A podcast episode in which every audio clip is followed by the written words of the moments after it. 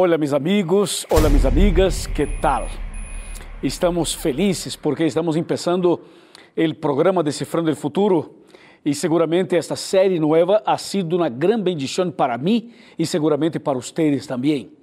Um abraço muito afetuoso para todos vocês, para todos meus amigos de Sudamérica.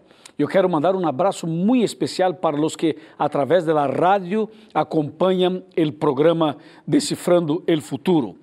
E um saludo muito especial para meus amigos de Argentina, Uruguai, Paraguai, Equador, Chile, Peru, Bolívia e Brasil, claro. Um saludo para todos, porque realmente hemos, hemos viajado por toda a Sudamérica e hemos sido muito bem recebidos em cada país. Um abraço para meus amigos de todos os países de Sudamérica e de Centroamérica e de Latinoamérica e para todos os lugares onde há uma pessoa conectada com nós. O programa Decifrando o Futuro está também em las redes sociais. Estamos no Facebook, facebook.com barra Decifrando Futuro e arroba FuturoNT em las outras redes sociais. Ok? Bueno, e nesse período estamos fazendo um curso maravilhoso, uma série nova, que é essa daqui, Apocalipse, Revelações de Esperança. Esse é um curso novo preparado por a Igreja Adventista para toda a Sudamérica em português e espanhol. Assim que este material pode ser tuyo, totalmente grátis. Só há que entrar aqui nesse sítio apocalipsis.org. Aí vas encontrar todo este material disponível para seus estudos, para su, reflexões. E además temos este outro curso maravilhoso, maravilhoso que se chama Verdades para o Tempo del Fim. É um, uma revista, um material muito bonito, muito especial, que seguramente vai ajudar-nos a compreender a fé de Jesus através das profecias bíblicas. Muito bem. Nosotros estamos listos para empezar el tema. Y el tema de hoy es la mayor de todas las guerras. Prepara tu corazón.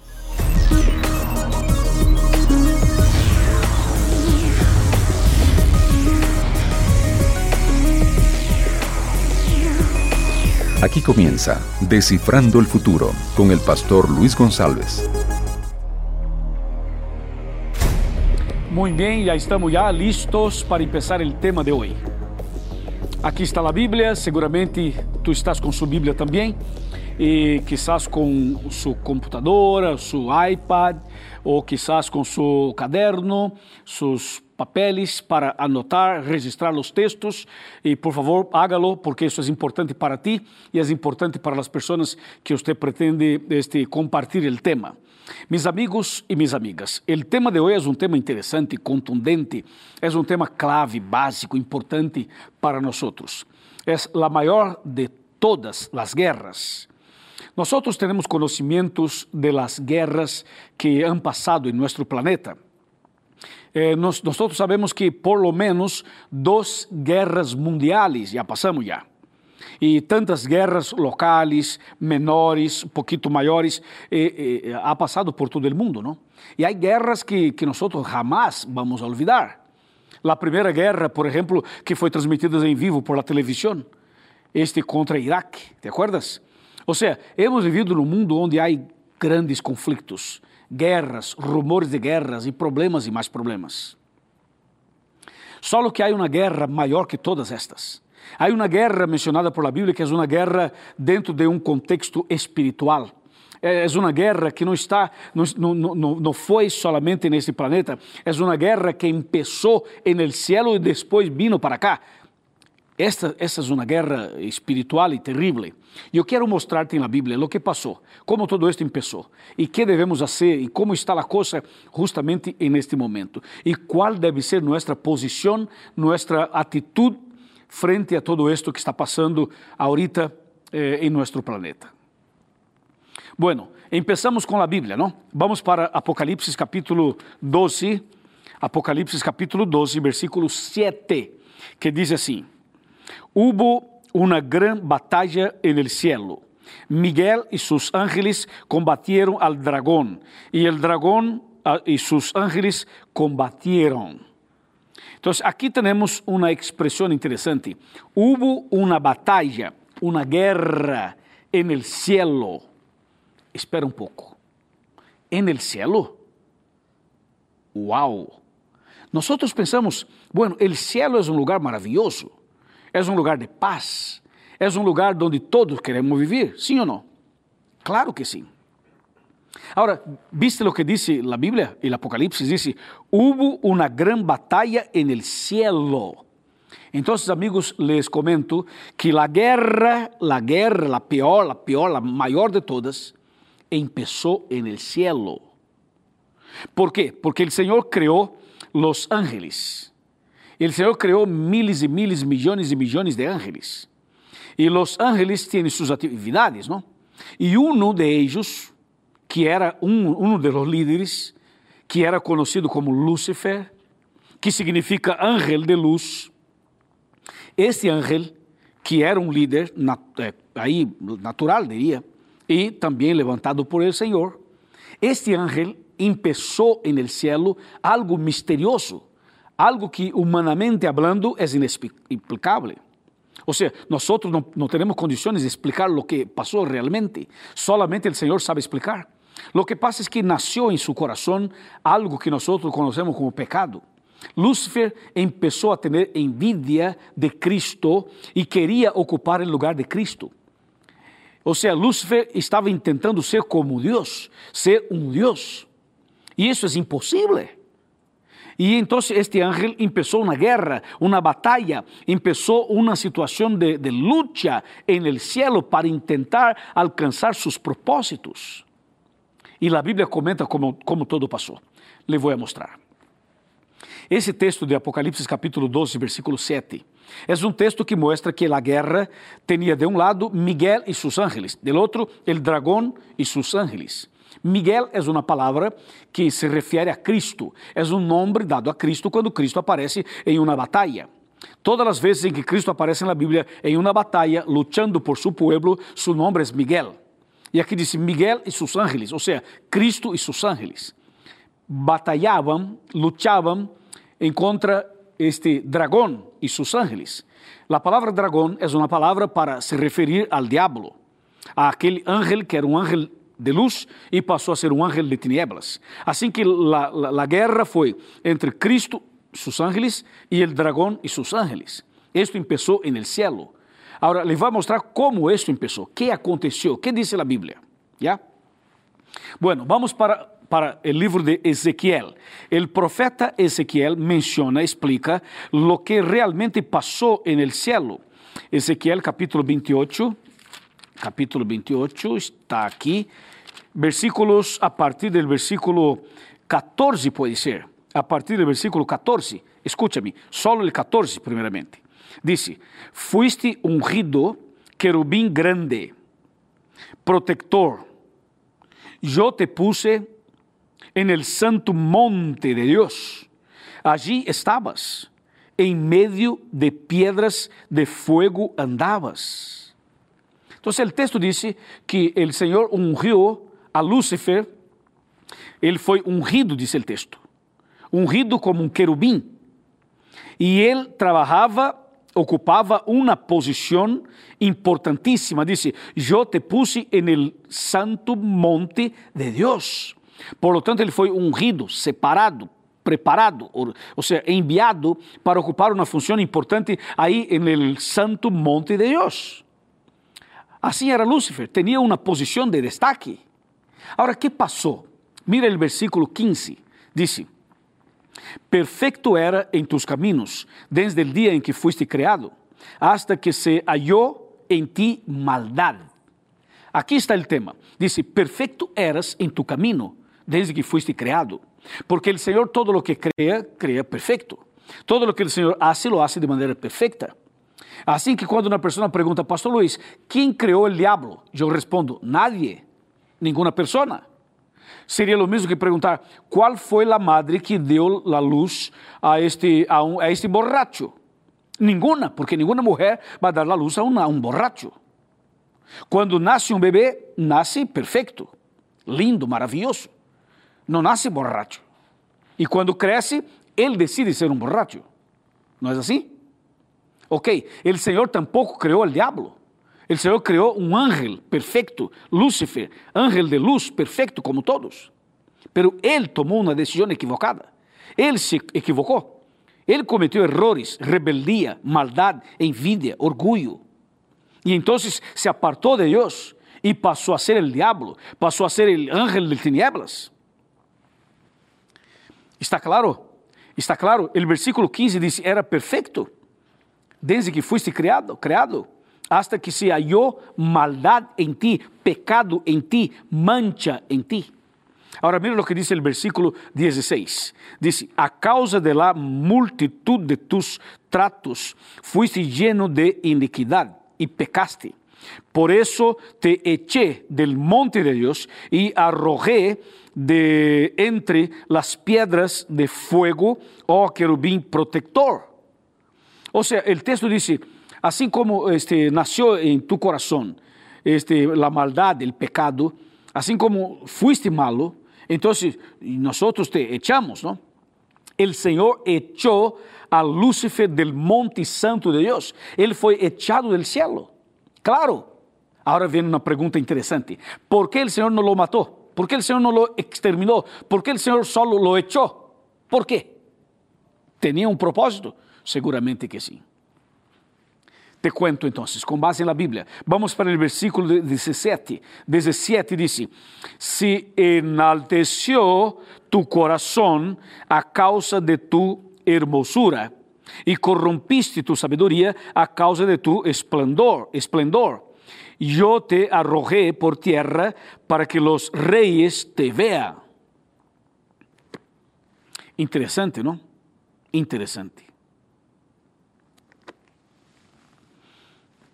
Paremos um pouco para pensar.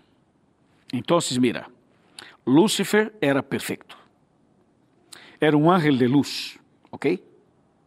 Pero ele tomou a decisão de se rebelar contra o Senhor. Ele queria substituir, ele queria ocupar o lugar de Cristo. Ele queria ser Deus. Então, ele inventou uma série de acusações contra o Senhor.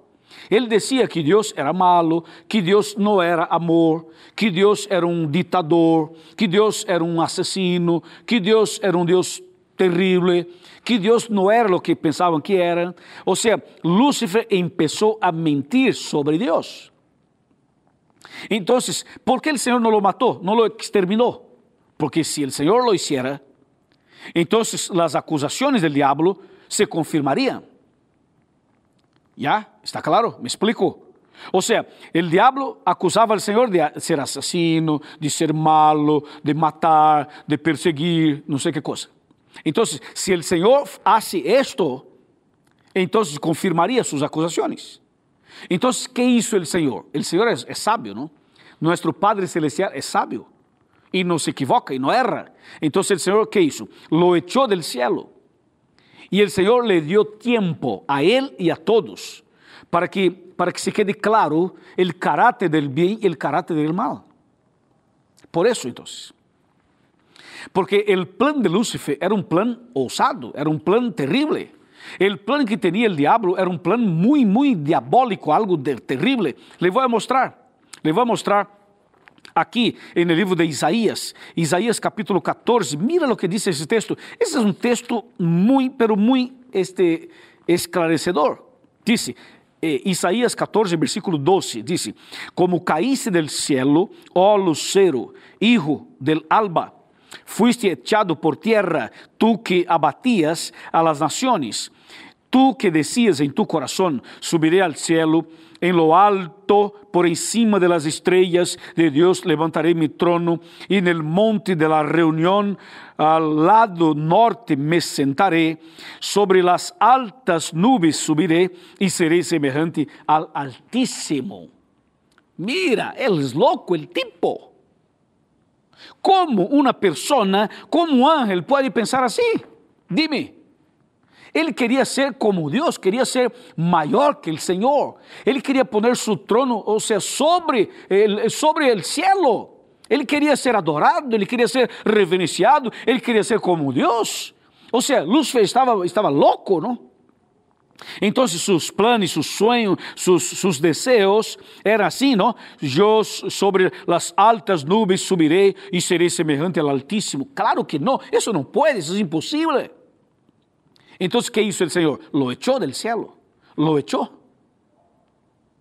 Y hasta el día de hoy, Lucifer intenta recibir adoración hasta el día de hoy, Lucifer está trabajando para intentar, o sea, desviarnos del camino del Señor y llevarnos a una situación de rebeldía en los principios bíblicos para que los seres humanos entonces se, se, se posicionen al lado de Lucifer. E de uma maneira sutil, de uma maneira diabólica, de uma maneira inteligente, o diabo está trabalhando todos os dias para tentar buscar uma pessoa e para levar uma pessoa a viver uma vida lejos de Deus para que entonces él alcance sus propósitos. Solo que Lúcifer fue echado del cielo. Foi echado, já não, já não há nada mais no cielo. O cielo sigue puro, sigue perfeito, sigue maravilhoso. Só que quando o Senhor echou a Lúcifer, não só echou a ele, echó una tercera parte de los ángeles. Hermanos, amigos, una tercera parte. ¿Ustedes, ¿Ustedes lo que significa una tercera parte?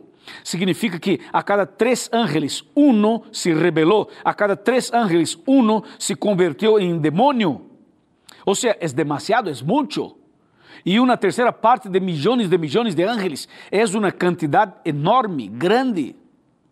E, e aonde estão estes, estes ángeles, estes ángeles malos? Entonces, con el diablo y los ángeles malos son los demonios, ellos están aquí, en ese planeta. Por eso, cuando llegaron aquí, la primera persona que tentaron fue a Eva, enseguida a Adán. Ellos tentaron a Adán y Eva.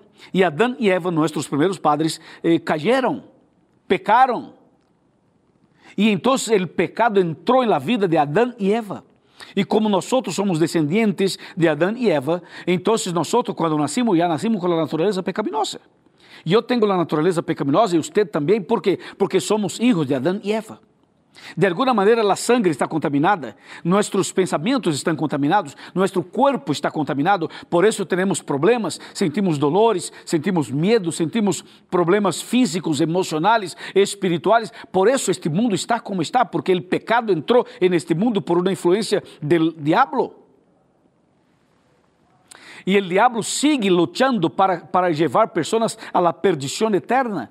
Assim que lo que ele hizo en el cielo está haciendo aqui en la tierra, nesse planeta. Por isso, nesse planeta temos tantos e tantos problemas, porque o pecado entrou e o pecado tem suas consequências e finalmente tem sua paga, tem seu sueldo. La paga del pecado é a muerte eterna, pero antes que venga a muerte eterna, há sofrimentos, há lágrimas, há dolores, há problemas e mais problemas, como nós hemos visto em todo o planeta planeta.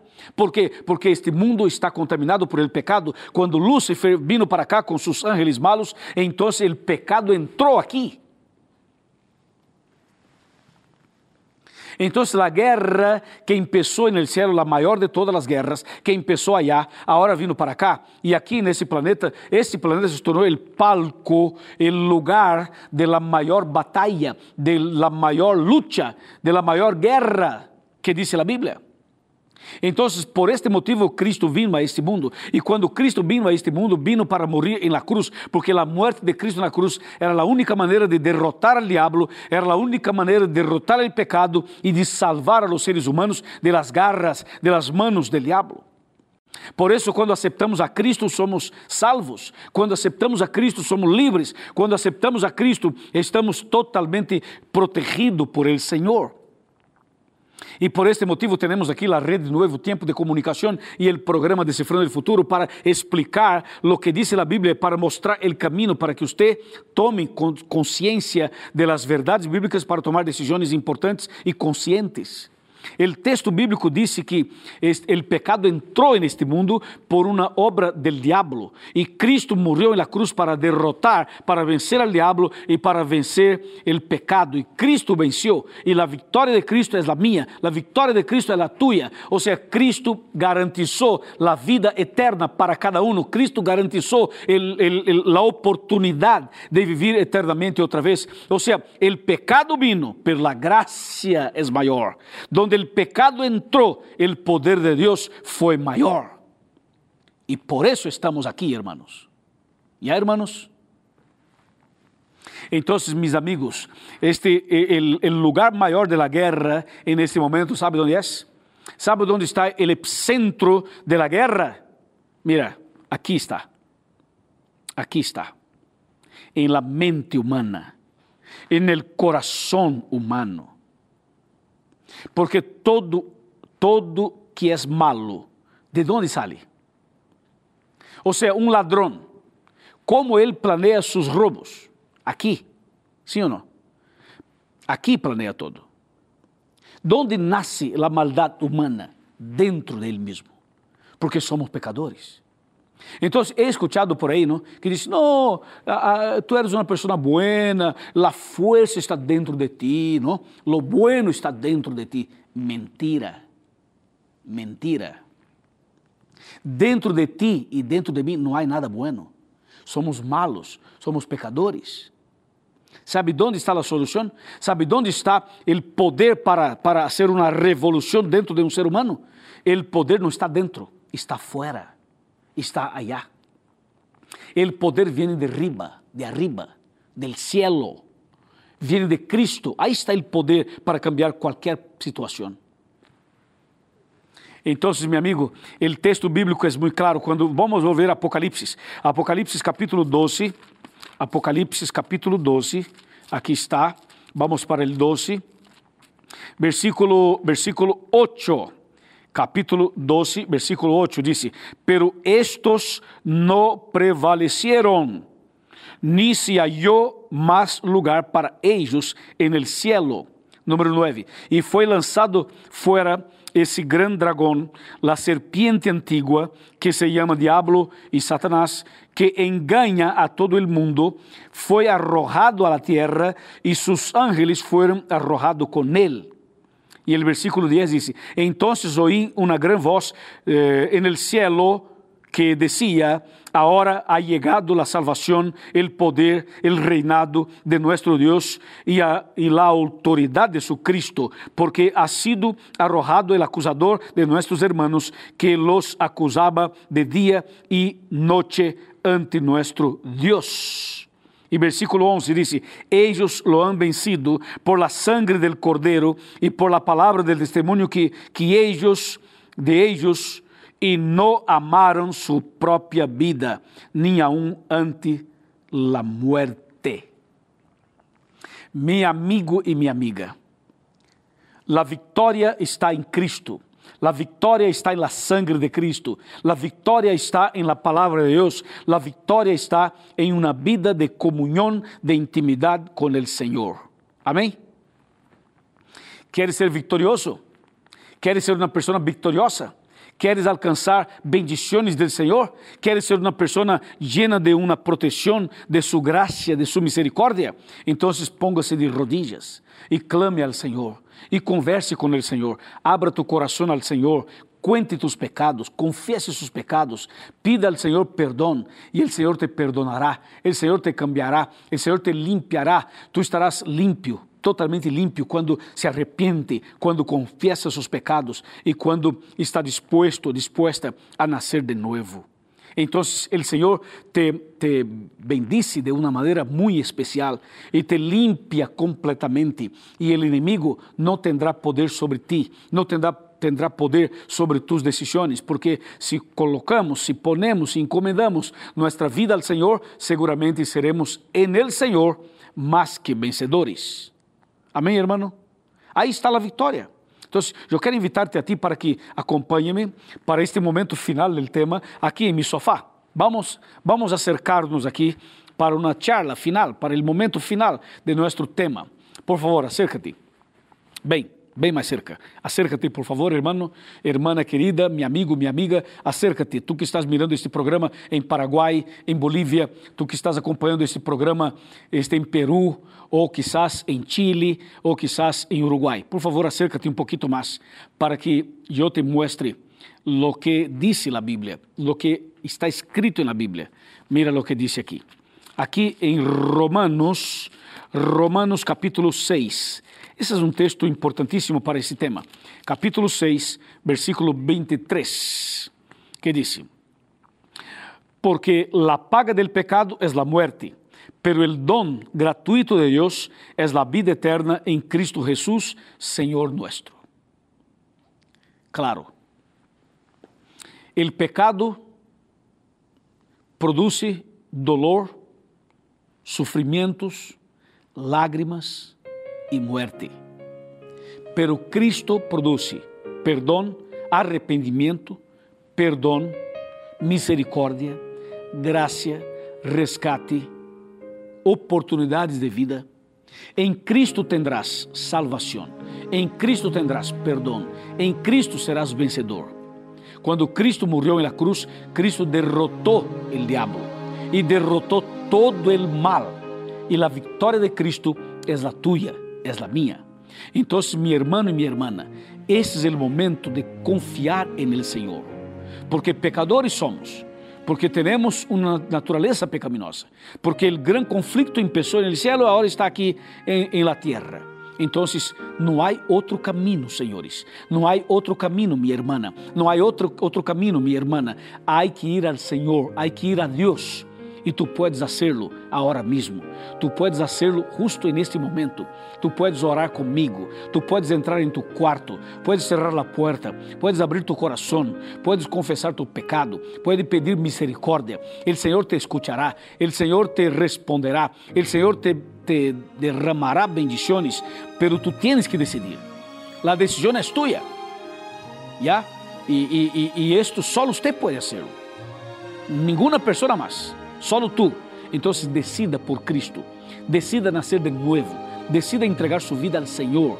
Y el Señor hará un milagro maravilloso en tu vida. Amém? ¿Qué te parece? ¿Estamos? ¿Estamos? Si estamos de acuerdo, levante la mano. Ya, muy bien. Vamos a orar entonces. Inclinemos el rostro para orar. Querido Padre Celestial, queremos agradecerte mucho porque através de tu nós hemos compreendido o plano de la salvação. Senhor, sabemos que a guerra, a maior guerra, começou en el cielo e vino para cá, infelizmente.